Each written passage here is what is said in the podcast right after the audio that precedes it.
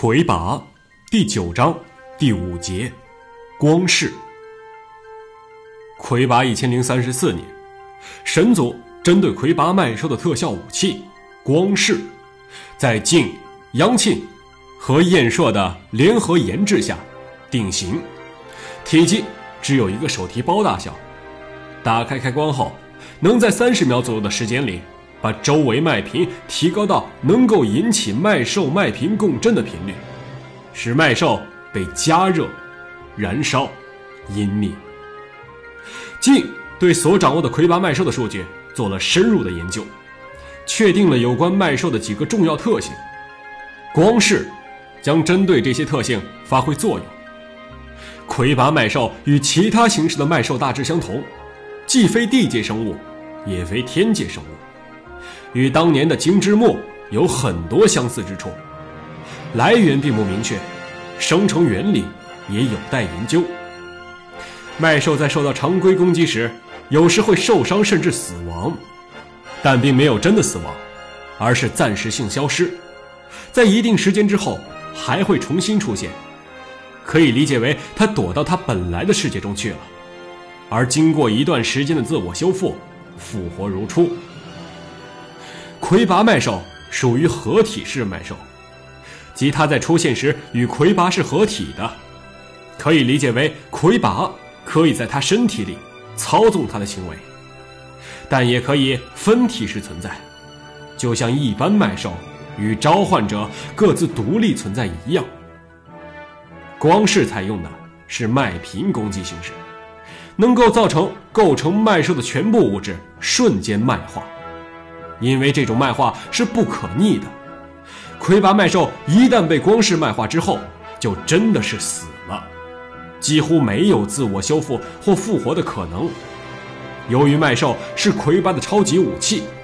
如果根除了麦兽，那么魁拔的威胁就减少了大半，高级别的天兵就已经可以对付他了。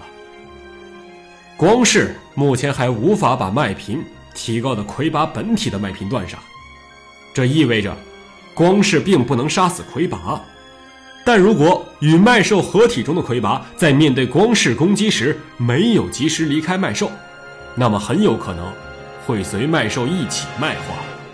因为合体时的魁拔本体很多部分与麦兽的麦频是一致的，这意味着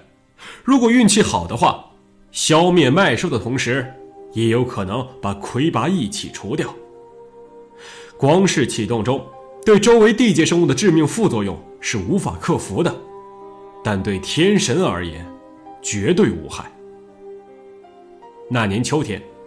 失踪多年的魁拔重新出现在树国边境的消息，使普心女神决意作为第一个光世使用者，携带光世赴树国参战。但他并没有成功，普辛在保卫米拉都的战斗中阵亡了，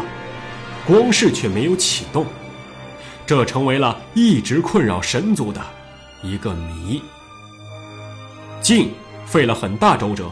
也没能从地界找回光世，只好与燕硕和央庆一起重新再制造一个，因为原料提取非常困难，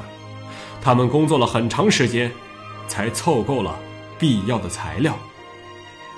新的光世制成之日，已经到了魁拔一千零三十五年。